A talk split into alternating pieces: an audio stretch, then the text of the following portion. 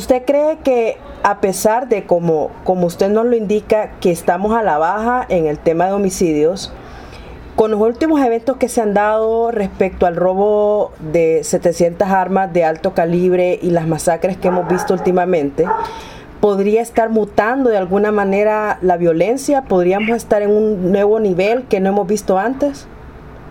Bueno, mire, lo siguiente, Elena, es que para poder hacer un análisis vinculado al tema de la inseguridad y la violencia, yo acostumbro a dividir dos grandes áreas. Sí.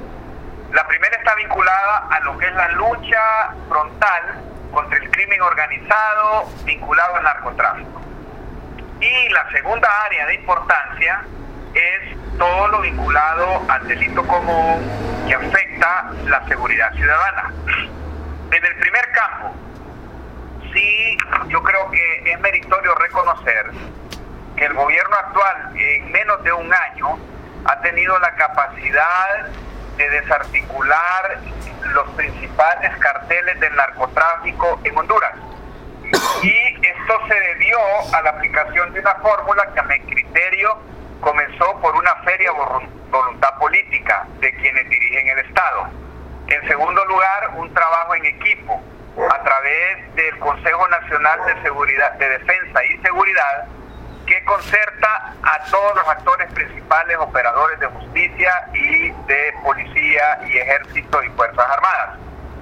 El siguiente elemento importante fue la aprobación de leyes importantes como eh, la ley de lavado de activos para penalizar los ingresos ilegales del narcotráfico y los convenios de extradición.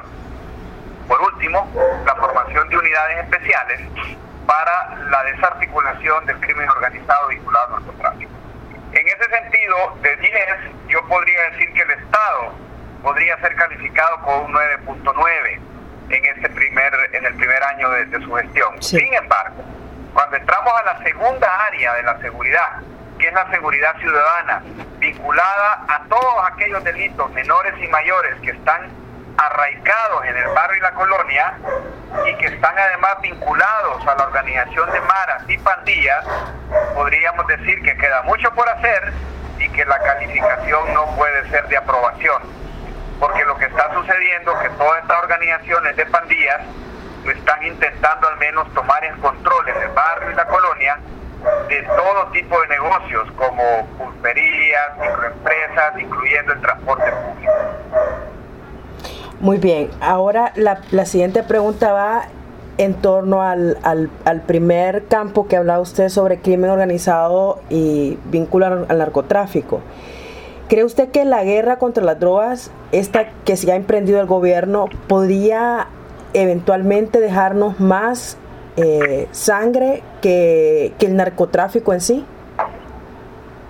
Fíjese que, a diferencia de lo que vemos de lo que vimos en a diferencia de lo que vimos en México, cuando esas políticas de represión del crimen organizado por parte del Estado se dieron, los carteles de la droga en Honduras nunca se organizaron en ejércitos para defenderse o atacar al Estado mismo.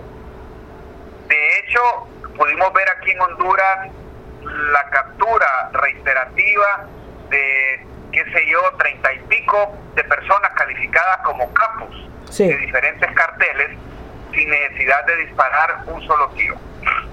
Aquí lo que nos ha venido sucediendo es que el arraigamiento de esas pandillas en los barrios y colonias están ejerciendo el control no en todo el país, pero por ejemplo los datos que da la Secretaría de Seguridad es que de los 298 municipios, ¿aló? Sí, sí, lo escucho de 298 municipios, hay 48 eh, municipios que concentran la incidencia del delito, ¿verdad? Sí. Entonces, los recursos del Estado se tienen que vincular y se tienen que desarrollar y utilizar en estas áreas, ¿me entiendes? Sí. Eh, obviamente, la tarea no es fácil porque revertir tres décadas de, de desaciertos, de malas políticas de seguridad, no es tarea tan inmediata ni tan fácil. Esa era mi siguiente pregunta, que hay muchas personas, especialmente en la oposición política, que eh, achacan lo que estamos viviendo puntualmente a este gobierno. Eh, ¿Cómo o cuál sería usted su mensaje? Porque usted menciona tres décadas que se han vivido de políticas que no han funcionado o de, o de no suficiente equipamiento a la policía. Eh, ¿Cuál sería su valoración en cuanto al uso político de todo lo que está pasando? Mire, ya en el campo político cada quien jala agua para su molino. Con el huacal que más le convenga y transfiriendo responsabilidades, obviamente sin aceptar errores. Sí. El hecho es que cuando nosotros estudiamos la historia de la nueva era democrática en Honduras después de los gobiernos militares, vamos a encontrar que el primer gobierno democrático del doctor Roberto Sazo Córdoba recibió, si no me equivoco, la incidencia del delito de homicidio en 17 o 18 homicidios por cada 100.000 habitantes. Después de ese gobierno, los siguientes ocho, de, ocho gobiernos, uno a uno, fueron ascendiendo cada cuatrienio, no solo en las cifras del homicidio, sino que también en otros delitos, lo cual nos indicaba año a año y gobierno a gobierno que las políticas no eran efectivas. En tal sentido, nadie de los que ya ha gobernado se salva de la corresponsabilidad. Y puedo decir, sin trabajar para este gobierno y tener ningún tipo de relación con el Ministerio ni la Secretaría de Seguridad, que por lo menos en algunas áreas estamos viendo tendencias a la baja aunque situaciones como las que se están dando con las masacres de ciudadanos en barrios y colonias y en los puntos de paradas de buses y taxis, eh, dan la apariencia de que se puede avanzar un paso y a la vuelta se retrocede eh, cinco o seis pasos. Pero vuelvo a repetir, no es fácil esta lucha. Eh, tendrá el gobierno que seguirse organizando bajo políticas correctas, estrategias correctas y por sobre todo bajo el esquema de una férrea voluntad política. Eh, yo parto de la premisa que en materia de seguridad ciudadana todo comienza y todo termina en el barrio y la colonia. Sí. Y sí creo que me atrevería a criticar en el tema de políticas de seguridad ciudadana que las acciones de la policía en materia preventiva y reactiva en los barrios y colonias son esporádicas, lo cual hace que cuando los operativos policiales o policía militar están en X barrio y colonia, eh, el, el, concierto de, de, convivencia pacífica se mantiene, pero en el momento que se retiran, inmediatamente la delincuencia vuelve a tomar control de todas esas actividades. Por esa razón es que se requiere un esquema diferente donde con la coparticipación de los patronatos de barrios y colonias se organice la sociedad con su policía para generar esquemas de seguridad preventiva y esquemas de denuncia que puedan liberar al barrio y la colonia de todas estas incidencias Y en el tema de, de la tan llevada y traída depuración policial, de qué manera podría estar afectando eh, lo que estamos viendo hoy, hoy con, con, el tema de delincuencia común?